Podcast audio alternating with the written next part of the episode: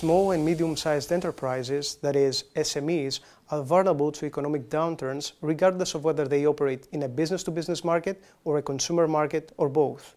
Resembling the current COVID 19 pandemic crisis, which has already created unfavorable financial and social conditions, the Greek economic crisis of the late zeros has been considered as one of the toughest and the most prolonged ones on a global scale.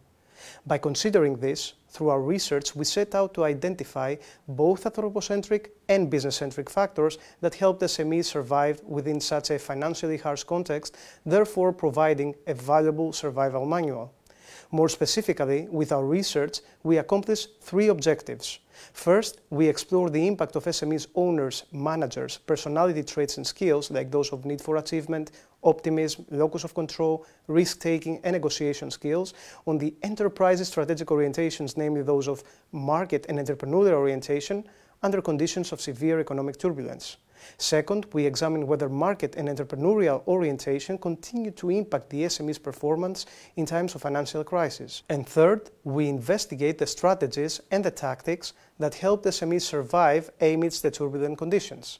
Our scientific investigation was performed in Greece, a country which, given its intense crisis experience, was deemed to be a proper context for exploring suitable survival strategies as well as tactics.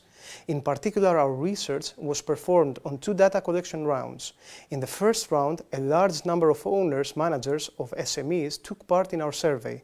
In the second round, out of the foregoing owners, managers, only those whose SMEs survived participated in order not only to determine such a number of survivors, but also to examine the strategies as well as the tactics that helped those survivors endure. Our research shows that specific personality traits and skills affect the market as well as the entrepreneurial orientation of the SMEs that successfully navigated the crisis. Indeed, need for achievement, locus of control, risk taking, optimism, as well as negotiation skills do positively affect either or both strategic orientations. Moreover, optimism and negotiation skills were higher for SMEs that finally made it through compared to those that did not.